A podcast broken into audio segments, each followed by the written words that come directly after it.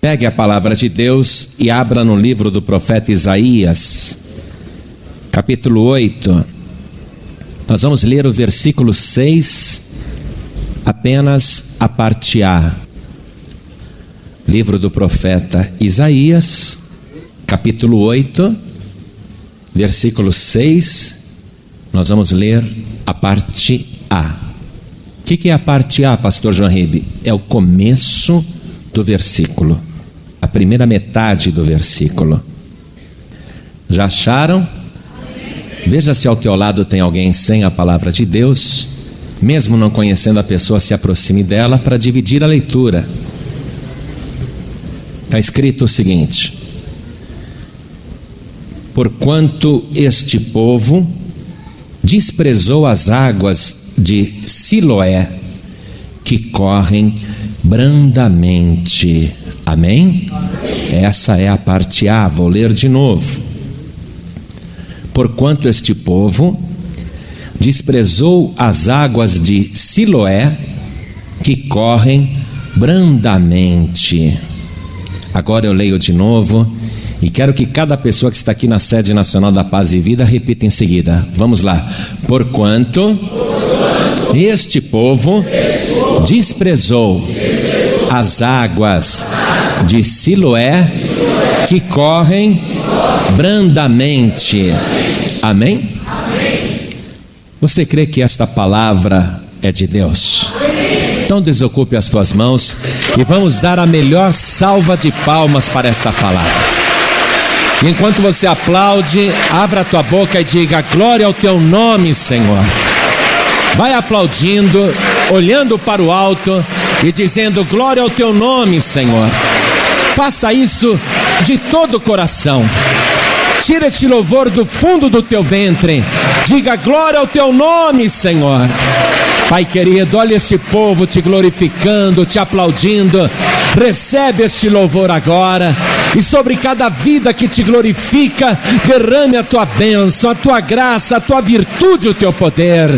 Pai querido, este povo quer ouvir a tua palavra, este povo quer ouvir o Senhor falar. Ninguém está interessado no que o homem tem a dizer, todos aqui vieram ouvir a tua palavra. Então não decepciona ninguém, Senhor. Vem com teu espírito agora e tome o lugar do pregador, tome a boca do mensageiro e envia a tua palavra com poder e autoridade, e que a tua palavra vá e produza o resultado para o qual está sendo mandada. Em nome do Senhor Jesus. Diga amém, Jesus. Graças a Deus. Podeis sentar, por favor. Mais ou menos 700 anos antes de Cristo, o rei de Judá, que governava a partir da cidade de Jerusalém, resolveu se rebelar contra o rei da Síria.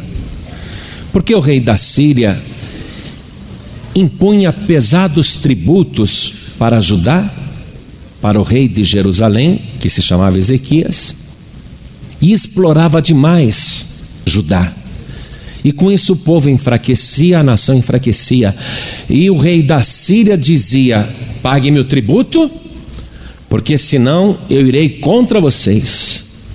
Matarei seus homens, suas mulheres, seus velhos e suas crianças. E o rei de Judá, chantageado, pressionado, cansou-se daquela exploração. Ele sabia que o reino de Judá não teria chance de progresso enquanto vivesse debaixo daquele jugo, daquela escravidão, daquela exploração. E ele resolveu se rebelar, mas não de uma maneira afoita, precipitada. Ele resolveu fazer a coisa com inteligência, com planejamento. Então ele raciocinou assim: No momento em que eu disser ao rei da Síria que não pagarei mais nenhum tributo, que não me sujeitarei mais à sua escravidão, e que eu não tenho medo dele, no momento em que eu me rebelar, o rei da Síria cercará Jerusalém, nos sitiará, nos matará de fome e depois saqueará a cidade. Então eu tenho que tomar providências. Antes de eu falar que eu vou me rebelar, eu tenho que agir, tenho que agir com prudência. E ele ficou pensando qual seria a melhor estratégia. O povo estava empobrecido. Para você ter uma ideia da exploração que o rei da Síria estava fazendo contra o reino de Judá, chegou um momento em que não tinha mais ouro na cidade, e o rei da Síria ameaçando: pague-me, porque senão eu irei contra você. Eles chegaram, o rei Ezequias e o povo de Judá chegaram a retirar o ouro que estava na porta do templo de Deus para entregar como tributo ao rei da Síria. Olha só que ponto havia chegado a exploração. Depois de tirar tudo do povo, agora a casa de Deus estava sendo saqueada. Ezequias falou: Não, isso tem que acabar, isso não dá mais. Mas eu tenho que fazer a coisa com inteligência. Quando eu me rebelar, ele vai me cercar. Como é que eu posso me defender? O exército dele é muito maior do que o meu.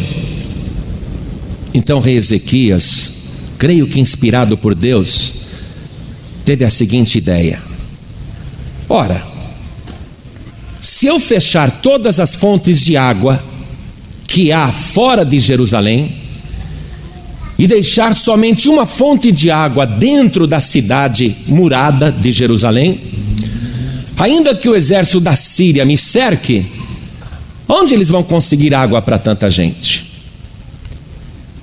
Eles não poderão me fazer um cerco prolongado. Eles terão que desistir, porque não havendo água, ninguém subsiste. Então, essa foi a providência que o rei Ezequias resolveu tomar. Primeiro, fechar todas as fontes de água que estavam fora da cidade murada de Jerusalém. Deixar somente uma fonte de água dentro de Jerusalém. Mas a cidade é grande, Jerusalém é dividida entre cidade baixa e cidade alta. E a fonte dentro da cidade ficava na parte alta. Mas como abastecer a cidade baixa? Como fazer com que toda a cidade tenha água a partir de uma única fonte? Então, antes de tapar as fontes do lado de fora, o rei Ezequias foi até aquela única fonte que ficava na cidade alta, e essa fonte ficava numa rocha Quero que você vá visualizando tudo isso.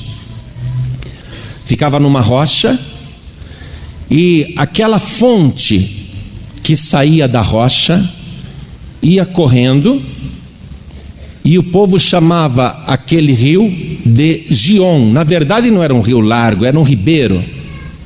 Era como se fosse um córrego. Eles chamavam de Gion. Se você puder ir memorizando ou anotando isso que você está ouvindo, vai ser melhor para você depois entender qual o significado espiritual de tudo isso. Gion, aquele ribeiro que saía da fonte escavada na rocha, desaguava num tanque cujo nome era Siloé. Porém, isso ficava na parte alta de Jerusalém. Ele queria levar esta água para a parte baixa da cidade, para que todos pudessem fazer reservas de água durante o cerco. Então ele chamou homens e mandou duas equipes começarem a cavar por debaixo da terra, a partir do tanque de Siloé. Uma equipe deste lado usando picaretas começou a cavar por dentro do chão e fizeram um buraco. A ideia era levar esta água também por este buraco. E da parte da cidade baixa, 500 metros abaixo, uma outra equipe, usando picareta, começou a cavar agora em direção à cidade alta. E olha o incrível dessa obra de engenharia que o rei Ezequias começou a fazer naquela época, 700 anos antes de Cristo, sem dispor de radar, de sonar ou de equipamentos de precisão de engenharia, sem qualquer recurso matemático, aquelas duas equipes cavando por debaixo da terra tinham o objetivo de se encontrarem no meio do caminho. Obra inacreditável, a quatro metros abaixo do solo. Deste lado, aqui na Cidade Baixa, os homens foram cavando e era um túnel grande para caber pessoas que pudessem transitar, andar.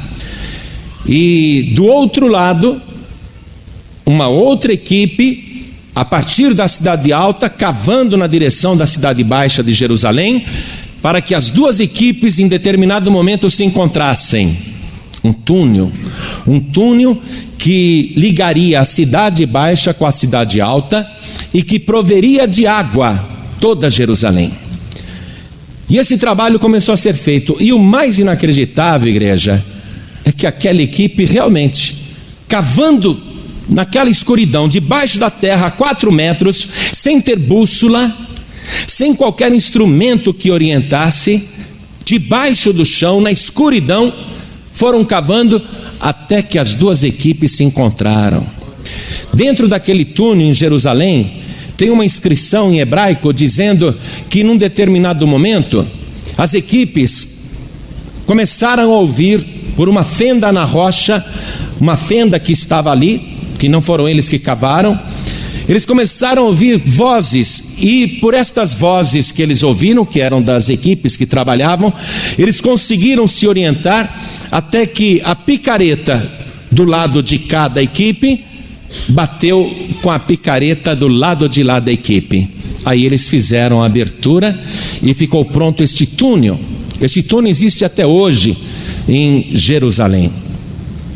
Olha só, quando isso ficou pronto, o rei Ezequias mandou homens que tapassem todas as fontes externas de água. E então ele mandou embaixador para o rei da Síria, dizendo: A partir de hoje, amigo, nós não pagamos um só dinheiro de tributo a vocês. A partir de hoje acabou a nossa exploração. Mas baseado no que vocês estão fazendo isso? Nós iremos contra vocês. Mas Ezequias não revelou qual era o segredo, qual era o trunfo que ele tinha.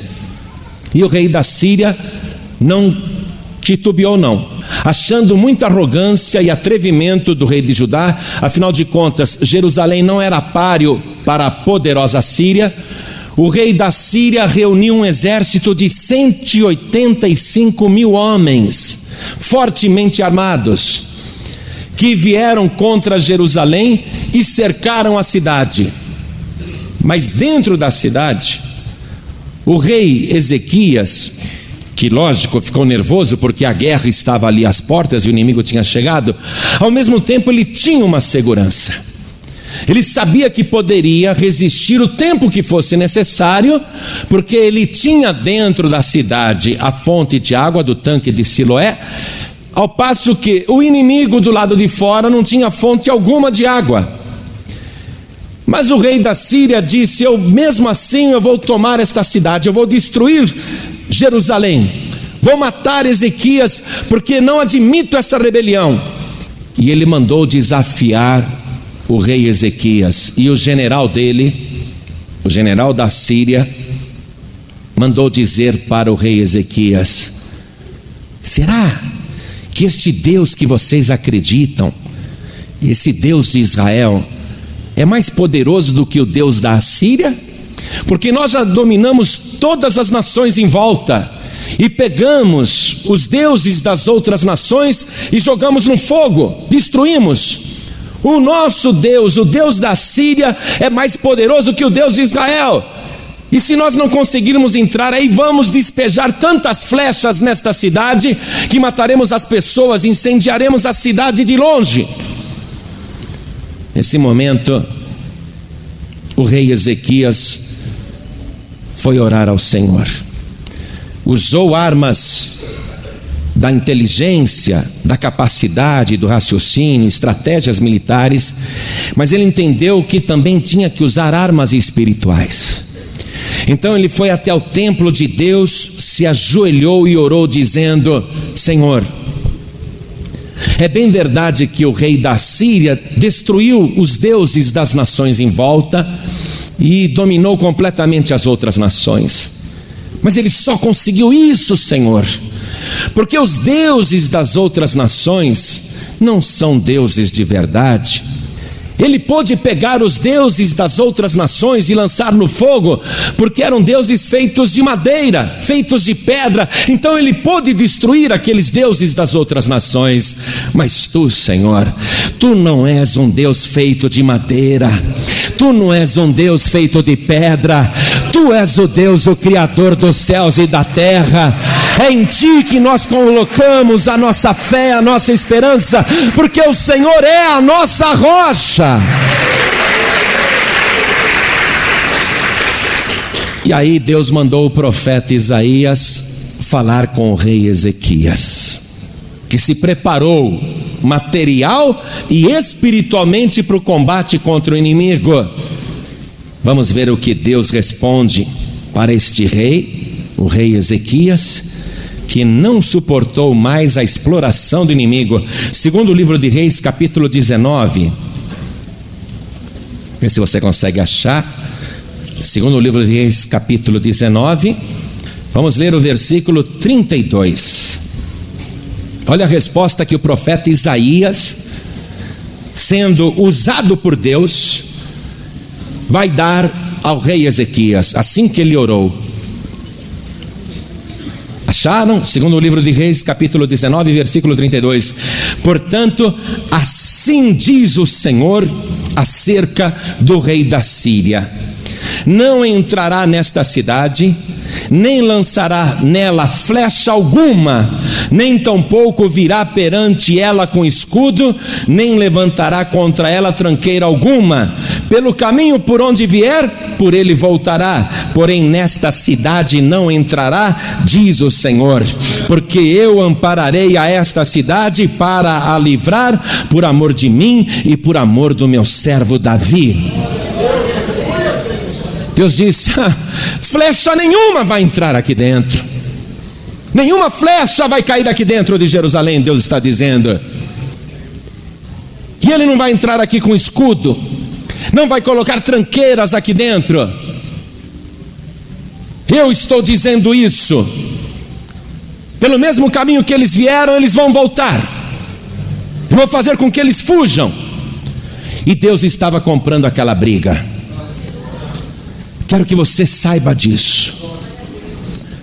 Toda vez que o inimigo te cercar, te desafiar, zombar de você, escarnecer, ameaçar, perseguir, lançar maldições, imprecações e garantir com toda a veemência que vai acabar com você. Toda vez que o inimigo fizer isso, você não tenha medo nenhum, porque você está dentro das trincheiras do Deus Todo-Poderoso. Dentro destas trincheiras tem uma fonte de água viva. O inimigo não tem água viva nenhuma lá fora para resistir. E ainda que o inimigo lá fora, estou falando de inimigos espirituais, a palavra de Deus diz que a nossa guerra não é contra a carne nem contra o sangue. Nós não brigamos com macumbeiros, com feiticeiros, não. Nós não brigamos com pessoas possessas, de jeito nenhum. Nossos inimigos não são homens e mulheres de outras religiões, nada disso. Mas quando o próprio Satanás reunindo milhares e milhares de demônios, de espíritos malignos, ameaçando destruição. Você pode se apresentar diante de Deus, lançar para Ele toda a tua súplica, angústia, toda a tua ansiedade e dizer: Senhor, olha só, o inimigo me cercou, demônios do inferno me rodearam, são muito mais numerosos do que eu. Satanás está me ameaçando com dardos inflamados, mas o diabo não pode prevalecer contra a minha vida, porque o Senhor é o meu Deus, o Todo-Poderoso. É em ti que eu confio. O Senhor é a minha rocha, o Senhor é a minha salvação. E Deus vai comprar a briga para você. Eu não brigo com ninguém, não. Mas quem briga comigo, não queria entristecer ninguém, nem chatear ninguém, mas não tem a menor chance de ganhar. Porque quem sou eu para fazer qualquer guerra? Sou que nem Ezequias, olha aqui, ó. Você é que nem Ezequias. Em nós não há nada, nenhuma qualidade, nenhuma virtude, nenhum é, atributo especial para que possamos dizer: Eu sou mais forte, deixa comigo. Não. Pelo contrário, nós reconhecemos, somos fracos, não temos força própria, não temos preparo próprio, mas sobre nós está o Espírito do Deus Todo-Poderoso, e ai de quem tentar tocar na tua vida, ai de quem tentar te destruir. Mau negócio faz quem se lançar contra você. Deus deu essa garantia para o rei Ezequias, só para você ver como terminou aquela história e para você entrar no contexto das águas de Siloé. Veja aqui comigo como terminou aquela batalha. No segundo livro de Reis mesmo, no capítulo 19, continuando a leitura no versículo 35. Sucedeu, pois, que naquela mesma noite saiu o anjo do Senhor e feriu no arraial dos assírios a cento e oitenta e cinco mil deles. E levantando-se pela manhã cedo, eis que todos eram corpos mortos. Então Senaqueribe, rei da Síria, partiu e foi, e voltou e ficou em Nínive. E sucedeu que, estando ele prostrado na casa de Nisroque, seu Deus, né? O padroeiro da Síria, Nisroque, seu Deus, Adrameleque e Sarezer, seus filhos, o feriram a espada. Porém, eles escaparam para a terra de Ararate, e Esaradon, seu filho, reinou em seu lugar. O rei da Síria, que desafiou o Deus vivo, perdeu o seu exército do dia para a noite. O exército que estava preparado para lançar flechas incendiárias, no dia seguinte pela manhã, 185 mil soldados assírios estavam mortos. Não dispararam uma única flecha. O rei da Síria, apavorado, voltou para a casa do deus Nisroque, lá em Nínive, e ele pediu proteção. E ali mesmo, clamando para um falso Deus, os seus dois filhos vieram e o mataram. Esse foi o fim do rei da Síria, que se atreveu a desafiar a Deus. Agora, todo este episódio que se desenvolveu com a ideia de Ezequias de construir o túnel, ligando a cidade alta à cidade baixa, utilizando aquela fonte que saía da rocha que havia sido escavada, o rio Gion que descia daquela rocha e desaguava no tanque de Siloé, e a ligação do túnel, tudo isso era propósito de Deus e tem um significado muito especial. E agora nós vamos entender isso. Quero que você visualize a coisa desde o começo. Primeiro, todas as fontes de água fora da cidade de Jerusalém, todas estas fontes não produziram água, foram fechadas. Amém? Fora da cidade santa, não havia uma só fonte de água capaz de produzir uma gota de água para dar vida a qualquer pessoa. Esse é o primeiro ponto. O significado naquela rocha na cidade alta de Jerusalém a palavra de Deus diz que Jerusalém é a cidade do grande rei, é a cidade santa. Na parte alta da cidade, o que representa a parte alta da cidade? O céu. A parte baixa da cidade representa o que? A terra. Na parte alta da cidade, naquela rocha, tinha uma única fonte que foi escavada na rocha e aquela fonte descia a sua água e formava o rio Gion. Se você olhar ali no livro de Gênesis, capítulo 2, versículo 13, você vai ver que um dos rios que saía do jardim do Éden chamava-se Gion. Amém? Então vai memorizando tudo isso. Uma rocha com uma única fonte de água que desce e forma o rio Gion, que vai desaguar no tanque de Siloé. Siloé quer dizer o enviado. A partir do tanque de Siloé tinha a escavação do túnel que ligava a cidade alta com a cidade baixa. As duas equipes se encontraram no meio para formar um só túnel Está memorizando tudo isso? Então vamos entender tudo agora. Primeiramente, a rocha. Quero que você olhe comigo no livro do profeta Isaías, o que significa esta rocha. Isaías capítulo 44, versículo 8. Está escrito assim: Não vos assombreis, nem temais. Porventura, desde então, não vou-lo fiz ouvir e não vou-lo anunciei? Porque vós sois as minhas testemunhas. Há outro Deus além de mim? Não, não há outra rocha que eu conheça. A rocha é Deus, não há outra rocha. Nesta rocha, cavaram, cavaram nesta rocha e dela saiu água. Quando o povo de Israel estava no deserto, prestes a morrer de sede, o povo começou a pressionar Moisés, dizendo: Você nos trouxe aqui nesse deserto para morrermos de sede? No Egito, pelo menos, tínhamos água. Agora, aqui no meio desse deserto, vamos morrer de sede. Aí Moisés foi orar a Deus e dizendo: Deus, o povo está quase me apedrejando, porque não tem água para beber.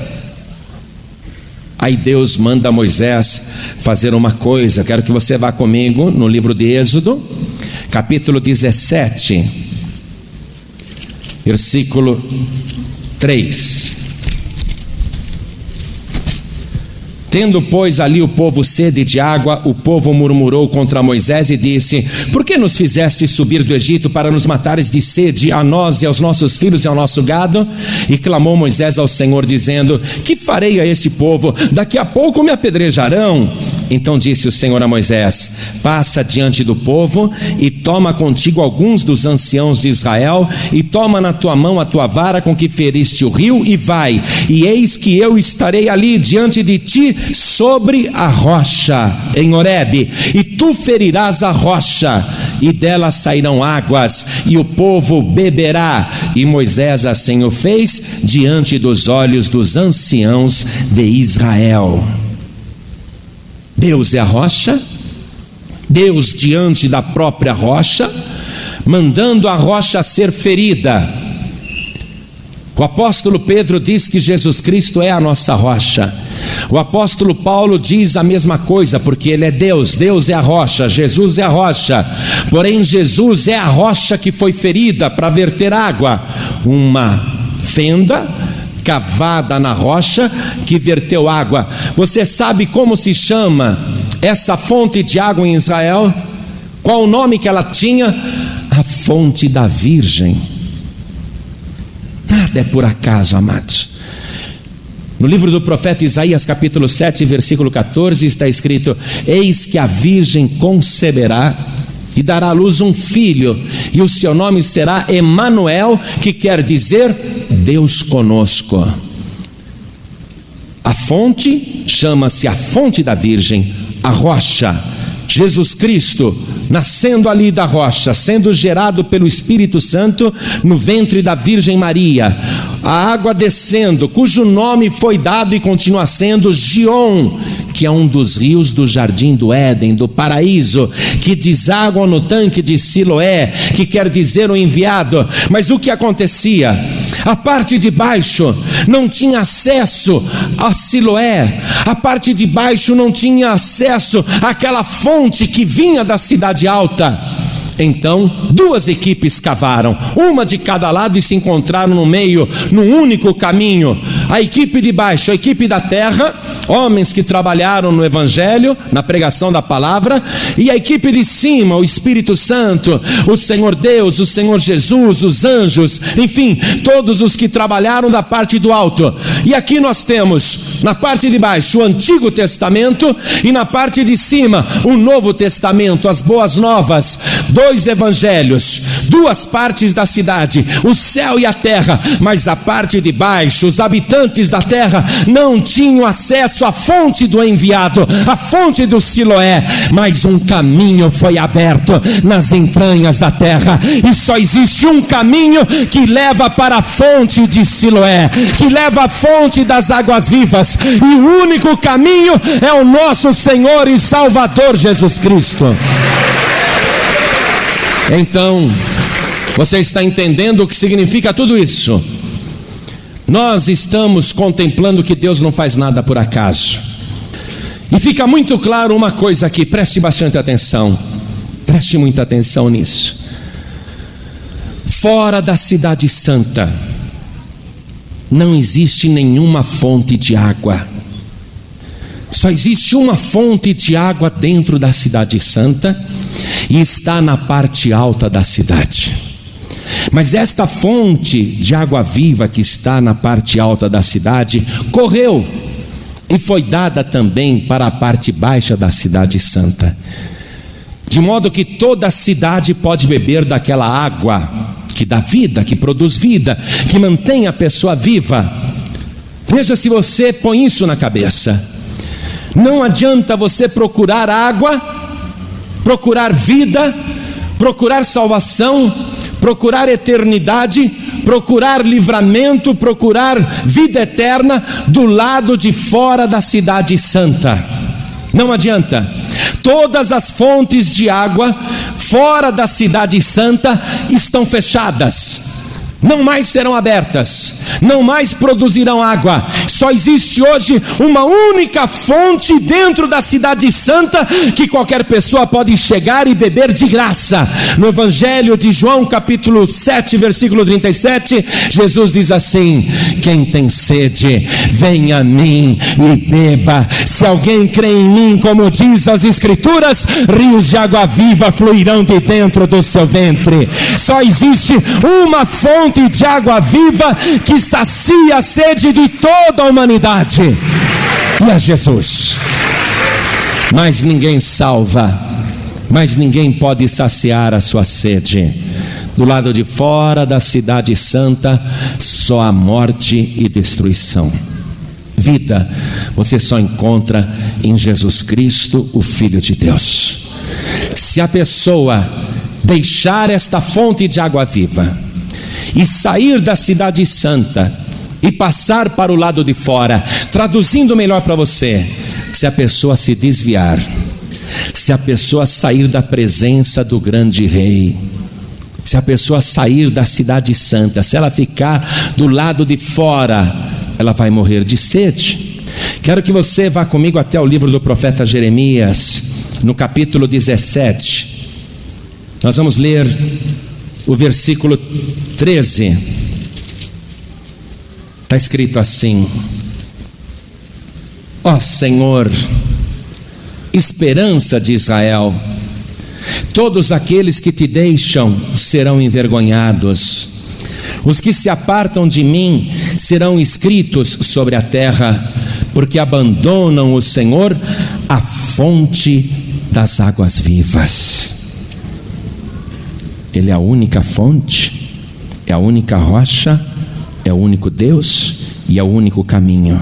Preste atenção: uma só rocha, uma única fonte, que saiu da fonte da Virgem, cujo rio é Gion, aquele que sai do Éden, que percorre o paraíso, que deságua na fonte de Siloé e que dá água e vida tanto para a parte baixa como para a parte alta.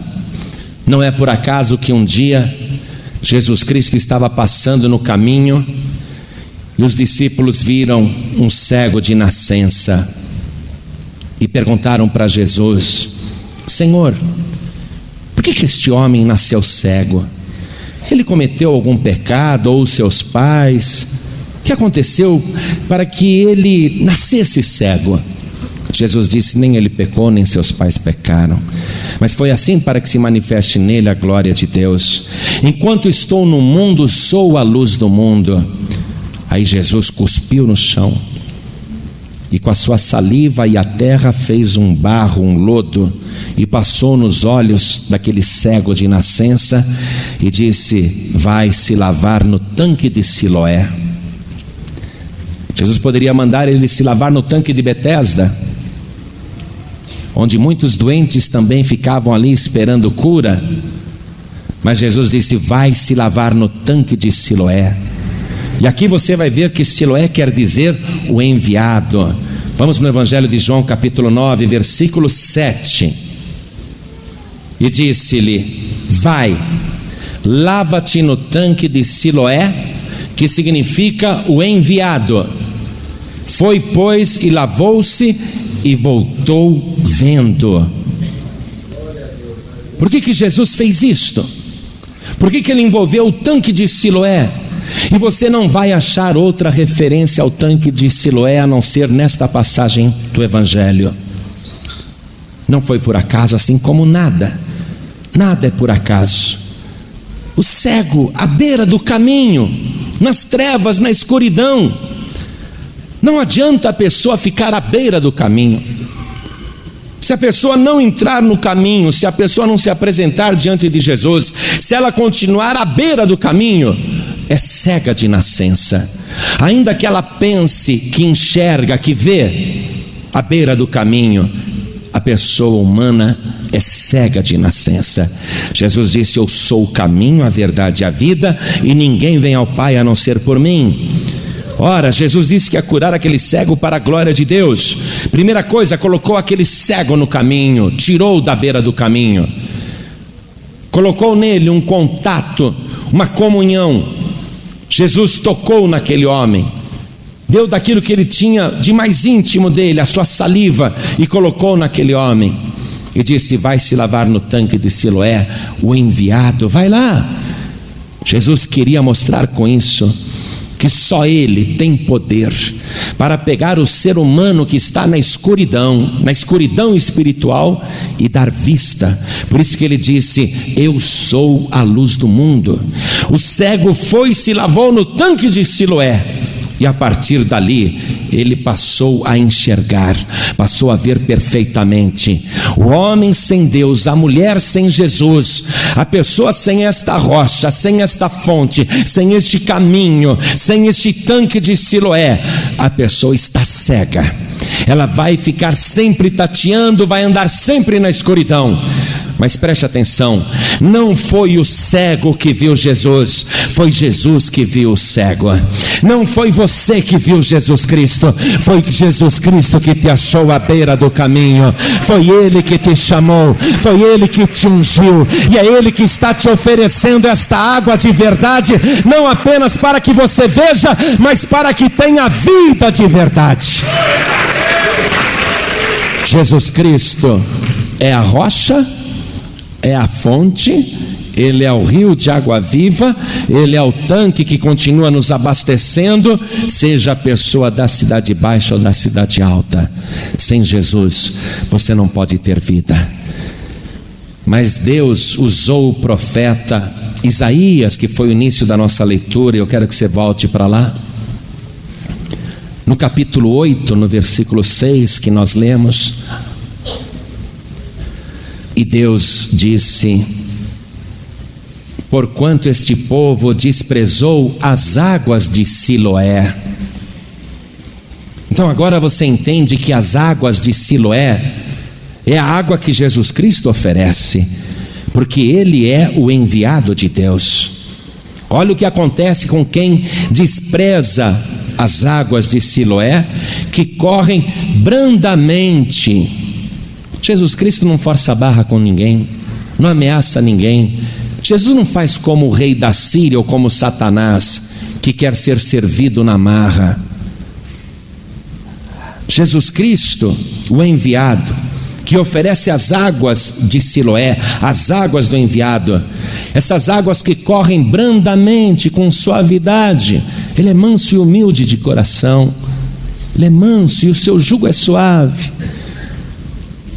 Deus diz: por porquanto este povo desprezou as águas de Siloé, que correm brandamente, e com Rezim e com o filho de Remalias se alegrou. Estes dois personagens, um deles foi rei de Damasco, isto é, um rei do mundo, e esse Remalias é aquele que matou o rei para se apropriar ilegalmente do trono. Ele representa Satanás, aquele que matou Jesus pensando assim eu consigo me tornar rei. E com o filho de Remalias se alegrou. Eis que o Senhor fará vir sobre eles as águas do rio, fortes e impetuosas, isto é, o rei da Síria, com toda a sua glória, e subirá sobre todos os seus leitos e transbordará por todas as suas ribanceiras, e passará a Judá, inundando-o, e irá passando por ele, e chegará até o pescoço, e a extensão de suas asas encherá a largura da tua terra, ó Emanuel, que quer dizer dizer Emanuel? Muito bem. Alvoroçai-vos, ó povos, e sereis quebrantados. Dai ouvidos todos os que sois de longínquas terras. Cingi-vos e sereis feitos em pedaços. Tomai juntamente conselho, e ele será dissipado. Dizei a palavra, e ela não subsistirá, porque Deus é conosco. O que isso quer dizer? Que o enviado Siloé, o Emanuel, ele é fonte de vida e de livramento, ele é fonte de bênçãos. Mas quando ele é desprezado, aquilo que serviria para salvar, agora vai servir para destruir. A mesma água que dá para a pessoa beber, agora vai inundá-la se ela não obedecer o Senhor, se ela desprezar as águas de Siloé. E você sabe muito bem que Jesus Cristo, quando esteve aqui na terra, foi desprezado. Você sabe que escarneceram dele. Você sabe que ele foi pendurado no madeiro e vazou sangue até morrer. A rocha estava lá, vertendo, vertendo água, vertendo sangue, vertendo vida. O sacrifício de Jesus é vida eterna. A pessoa que despreza o sacrifício de Jesus, e não recebe Jesus como único Salvador, este mesmo sangue que poderia salvá-la, vai servir como testemunho para condená-la, porque Deus é conosco. Emanuel. Ou a pessoa tem Jesus, ou ela está com Deus e Deus com ela, ou ela está perdida, não há qualquer esperança de salvação. O próprio corpo do Senhor Jesus, depois de morto, foi tirado da cruz e colocado numa rocha. Olha só. Numa caverna que foi cavada naquela rocha, não era uma caverna natural. Não foi uma caverna esculpida pela natureza, não. Aquilo foi obra de uma equipe. Uma equipe foi lá naquele sepulcro que ficava perto do Monte Calvário e cavou, cavou um sepulcro na rocha e o corpo de Jesus, a fonte de água viva, foi colocado dentro daquela rocha. Por isso que agora, amado, amada, nós temos a certeza absoluta que Ele, o Siloé, Ele, a rocha, é o único que pode dar vida. Porque o seu corpo foi colocado dentro da rocha que tinha uma caverna escavada, escavada por uma equipe. E uma pedra foi colocada na entrada do sepulcro, e isso foi na sexta-feira à tarde. A fonte de água viva foi fechada. Veja se você entende isso. Satanás resolveu contra-atacar. Ah, essa é a estratégia? Então deixa comigo. Eu vou fechar essa fonte de água. E colocaram uma pedra enorme na entrada do sepulcro de Jesus, que ficava ali naquela rocha Colocaram uma pedra enorme e o diabo disse: Não, eu quero fechar essa fonte. Não podemos correr o risco do corpo dele sair daí. Então tiveram a ideia de encher de argamassa a entrada do sepulcro. Cobriram de argamassa, fundiram aquela pedra na rocha. Secou bem, mas Satanás disse: ainda é pouco. Vamos colocar soldados de noite aqui. Essa fonte tem que ser fechada para sempre. E ficaram os guardas romanos, em turnos se revezando dia e noite, sexta-feira, sábado, domingo, e o diabo dizendo: Não, daqui ele não sai, esta fonte está fechada. Mas aí veio a equipe de cima. Nos diz a palavra de Deus que um anjo com aspecto flamejante, parecendo um relâmpago, suas roupas brilhavam intensamente. Ele desceu do céu naquela hora. Os soldados romanos viram, pensaram que era uma estrela, mas não, era um anjo de Deus. E aquela equipe de cima desceu e tocou naquela pedra que estava grudada na rocha, que o diabo tinha selado. E quando o anjo tocou naquela pedra, ela se moveu sozinha para o lado. E a fonte que todos pensavam que estava tampada, ela transbordou e jorrou na mesma hora. Jesus Cristo ressuscitou dos mortos e ressuscitou para dar vida e vida eterna para todos que nele confiam. Se você tiver Jesus, o diabo jamais prevalecerá contra a tua vida. Se você ficar do lado de fora da cidade santa, não tem fonte de água, você vai morrer de sede. Jesus Cristo disse para a mulher samaritana: Quem beber da água que eu lhe der, nunca mais terá sede, porque se fará dentro da pessoa uma fonte de água viva que salta para a vida eterna. Jesus Cristo oferece essa água de graça. Para terminar, eu quero ler só mais uma referência com você, no livro de Apocalipse, capítulo 21, versículo 6. E disse-me mais: está cumprido eu sou o Alfa e o Ômega. Para você entender, Alfa é a primeira letra do alfabeto grego e Ômega é a última letra. Seria a mesma coisa que dizer em português: Eu sou o A e eu sou o Z. E ele continua: Eu sou o princípio e o fim. A quem quer que tiver sede, de graça lhe darei da fonte da água da vida.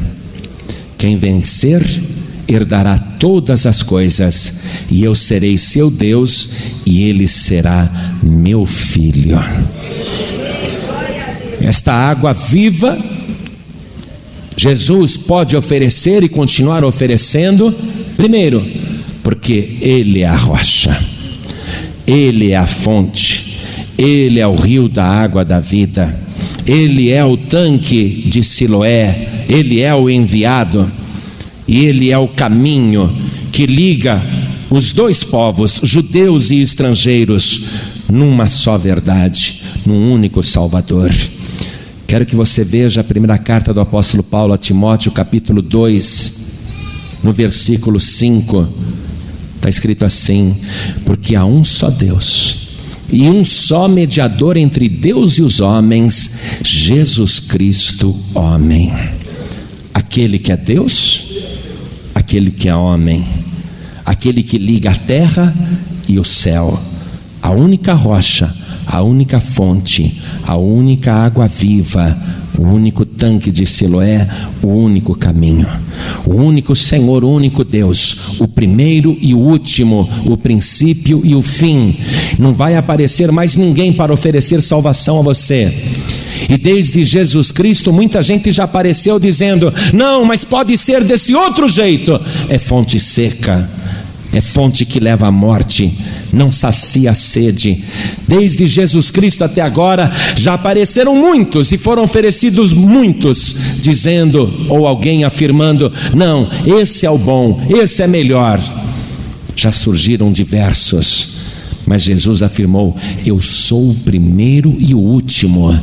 Desde Jesus Cristo ninguém mais fala. Desde Jesus Cristo ninguém mais oferece salvação. E não existe outro meio. A rocha foi ferida. Jesus Cristo verteu o seu sangue. Se você desprezar o sacrifício de Jesus e tentar se salvar de outra maneira, sem ser pelo sangue de Jesus Cristo, você está desprezando as águas de Siloé. Deus está oferecendo para você e você está desprezando aquilo que Ele oferece de graça. Então virá sobre você a condenação. Não há outro caminho, não tem outro jeito.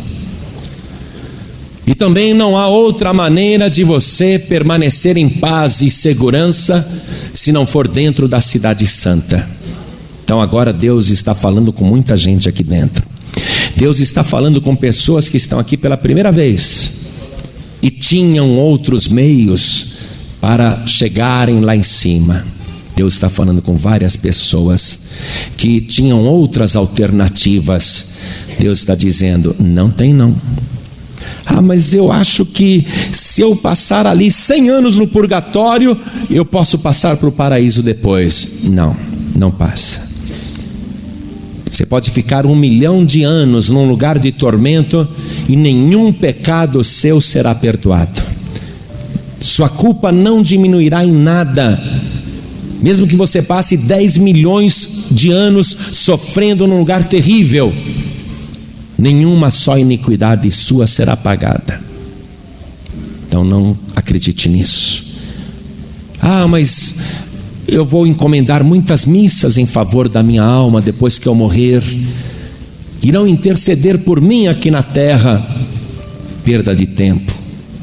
Você continuará num lugar tenebroso, porque as orações dos vivos não podem ajudar os mortos. Mas eu acredito que Maomé pregou uma outra alternativa.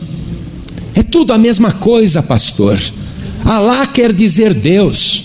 Maomé foi um profeta, um pregador, como foi Pedro, Paulo. Sim, Maomé foi um profeta. Mas Maomé morreu doente de febre, coitado. Maomé ofereceu um outro caminho e muita gente está acreditando nele mas é uma fonte seca, não salva ninguém.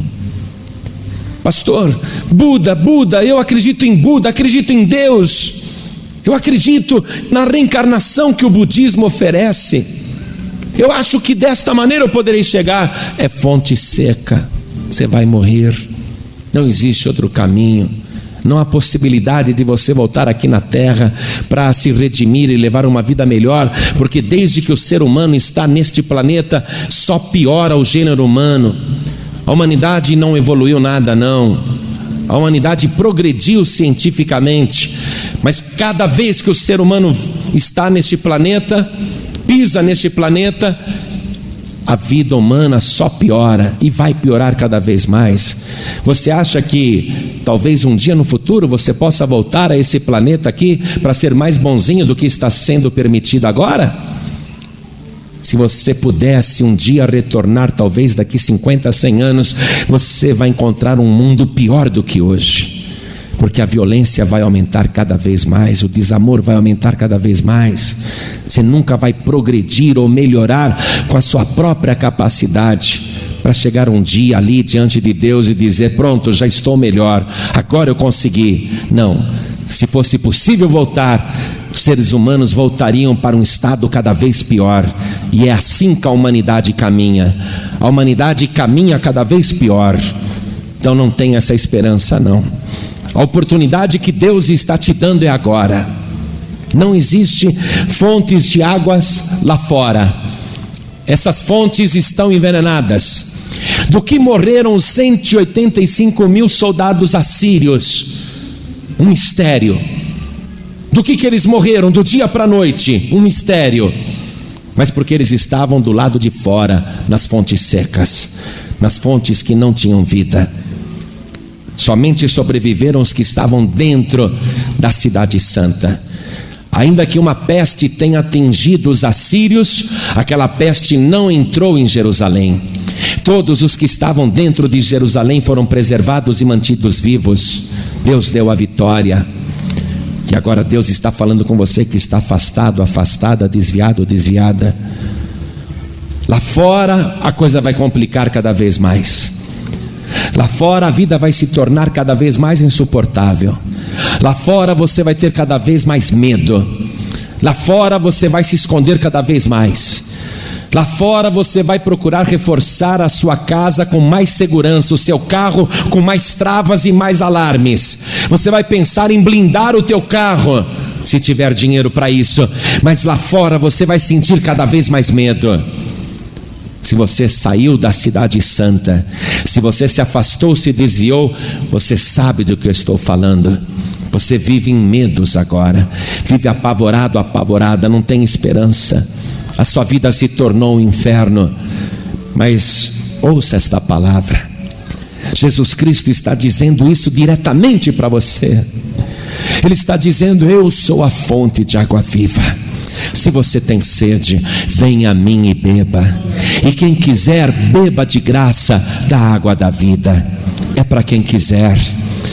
Esta é a maravilha. Eu não vou para o céu porque eu sou mais bonzinho, porque eu sou melhor. Sabe por que, que eu vou para o céu? Porque um dia olhei para a rocha da minha salvação e vi a fonte ali da Virgem, onde correu a água, onde Jesus nasceu sem pecado. E aquele rio Gion, o rio do jardim do Éden, desagou na fonte de Siloé. E eu vi o caminho que ligava o Antigo e o Novo Testamento, o único caminho que leva para o tanque de Siloé. Eu era cego, mas agora eu vejo. Antes eu estava nas trevas, mas agora eu tenho a luz do mundo que é Jesus Cristo. Eu tenho certeza que eu vou para o céu, porque eu não estou lá fora, eu estou aqui dentro. E aqui dentro eu tenho segurança, porque os meus pés foram colocados sobre a rocha, que é o nosso Senhor e Salvador Jesus Cristo. Não tenho medo de mais nada. Nenhuma flecha do inimigo pode me atingir. Se você colocar a tua vida aos pés do Senhor Jesus, se você se aproximar agora por este estreito caminho que te leva até o tanque de Siloé, e se você beber desta água da vida, nunca mais você morrerá. Você vai ter vida para sempre. Então olhe para mim, cada pessoa que está aqui. Você hoje que quer ter vida de verdade, que está cansado de fracassos, de lutas sem glória alguma, lutas que só te conduzem para derrotas. Você vive lamentando a sua sorte, o seu destino. Até você achava que era um karma, que você nasceu para sofrer. Você que está cansado de fontes secas, a tua alma está sedenta, a tua alma tem sede, e você veio aqui hoje buscando esta água. Quero dizer que você achou em nome de Jesus Cristo. Jesus está dizendo: se você quiser, eu te dou para beber desta água da vida e te dou de graça. Tudo que você precisa fazer é dizer: Eu quero receber Jesus Cristo, o Filho de Deus, como minha rocha eterna, como minha fonte de água viva, como meu rio de água viva, como aquele que fez o reservatório do tanque de Siloé, onde eu posso voltar e beber sempre. E sabe o que é maravilhoso? Ele oferece água viva para você beber agora e ele diz: Quem beber desta água nunca mais terá sede. Eu já bebi desta água, eu não tenho mais sede, mas sabe por que, que eu volto aqui? Eu volto aqui porque tem o tanque de Siloé. Eu volto aqui sempre porque esta água é muito gostosa. Eu quero beber esta água agora, não porque eu continuo tendo sede, mas porque esta água é muito boa. Eu não fico mais sem esta água. Eu bebo esta água agora por prazer. E Jesus está te oferecendo a água viva neste instante. É só Jesus que salva. Não tem outro meio, não tem outra pessoa, não tem outro caminho, não tem outro jeito. Só Jesus. Daí você decidir agora se quer Jesus ou não. Quantas pessoas aqui, ouvindo esta palavra, querem receber Jesus Cristo, Filho de Deus, como único, suficiente, exclusivo e eterno Salvador? Erga sua mão direita assim bem alto. Todos que querem. Pastor João Ribeiro, eu quero. Glória a Deus. Amém. Glória a Deus. Todos que ergueram as mãos, Saiam dos seus lugares e venham comigo aqui na frente e vamos aplaudir o Senhor Jesus por cada vida que está chegando. Vem para cá. Hoje você vai beber desta água viva que é Jesus. Venha. Agora você que está conosco aqui, meu amado, minha amada, preste atenção. Fora da cidade santa, fora da casa do Senhor, fora da casa do grande rei, não existe a menor possibilidade de você encontrar água. Que a tua alma está sedenta, você sabe disso. Você que saiu, que se afastou, que resolveu andar por este mundo, você só encontrou morte e destruição. Agora a tua alma suspira por Deus. Isto está dentro de você. A tua alma está com sede, muita sede. Então Deus está falando com você que se afastou, que se desviou, você que está sedento, sedenta. Ele está dizendo: vem aqui para frente, porque eu vou te dar água viva para beber. Eu vou matar a sede da tua alma. Vem, vem para cá. Vem. Você que está afastado, afastada, desviado, desviada, você que está sem igreja, vem aqui para frente. Vai chegando. Vem. Vem. Vamos nos reunir aqui no tanque do enviado. Vamos beber desta água viva. Você que está aqui dentro dizendo assim, Pastor João Ribe, eu sinto muita insegurança espiritual. Muitas vezes não consigo ter paz, me sinto com a vida cercada, me sinto aprisionado, aprisionada. E eu quero o livramento de tudo isso. Se você pegar essa tua briga, essa tua luta, esse ataque do inimigo contra você, se você agora entregar para Deus, Deus vai comprar a tua briga. Deus vai pôr o inimigo para correr. Então você que está sentindo necessidade de vir aqui na frente, venha, venha agora. Não despreze as águas de Siloé. Não despreze estas águas. As águas do enviado são a tua vida.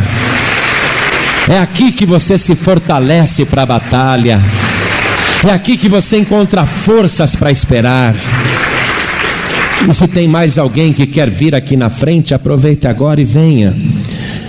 Eu vou pedir para as pessoas que estão ouvindo pela rádio e que querem entregar a vida para Jesus ou voltar para Jesus, que se ajoelhem ao lado do rádio.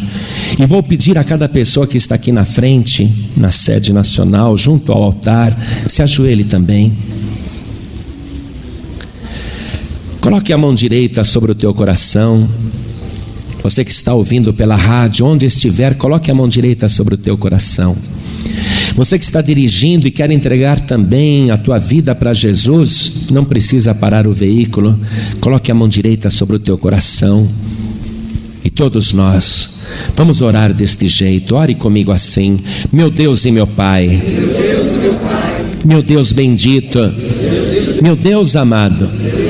Eu ouvi a tua palavra, não há outra rocha, não há outra fonte, não há outro rio, não há outra água, não há outro caminho, só o Senhor Jesus consegue ligar o povo de baixo com o céu, com o alto, com a tua glória. Meu Pai querido, eu me ligo agora ao céu e bebo desta água da vida através do meu Senhor Jesus Cristo, o teu enviado, meu Pai querido, aquele que o Senhor enviou, eu confirmo que o recebo como meu único, suficiente, exclusivo e eterno Salvador. Pai bendito, me dê agora a alegria da salvação e faz a água viva dentro de mim saltar do meu ventre para a vida eterna. Pai querido, perdoa agora todos os meus pecados e me purifique de toda iniquidade. Me dê agora a tua bênção, a tua paz, a tua segurança e a tua vitória, porque eu entrego as minhas lutas nas tuas mãos e eu creio que a partir de hoje é o Senhor que peleja por mim. Obrigado, meu Deus, em nome de Jesus, assim seja feito. Amém. Continue em espírito. Igreja, estenda as mãos na direção das pessoas que estão ajoelhadas. Senhor nosso Deus e nosso Pai, Deus bendito e Deus amado, o teu povo está diante do teu altar e veio aqui porque ouviu a tua palavra, porque creu que não há outra rocha, não há outra fonte e não há outro rio de água viva que leva ao paraíso e não há outro tanque do enviado, não existe outra água, porque não existe outro enviado. Esta pessoa veio aqui porque ela compreendeu que só existe um caminho que nos leva ao céu, e é aquele que o Senhor enviou aqui na terra. Meu Deus, esta pessoa está prostrada diante de ti. O Senhor fez tudo com um propósito. Ali, usando o rei Ezequias, que construiu aquele túnel debaixo da terra. O Senhor fez tudo com este propósito de mostrar que só existe uma água que salva. E quando teu filho Jesus curou o cego de nascença, ele o mandou se lavar no tanque de Siloé de propósito, para mostrar que não existe outra maneira do ser humano enxergar a verdade. Por isso, Senhor, esta pessoa está prostrada agora. E não apenas estes aqui, mas aqueles que estão ouvindo pela rádio.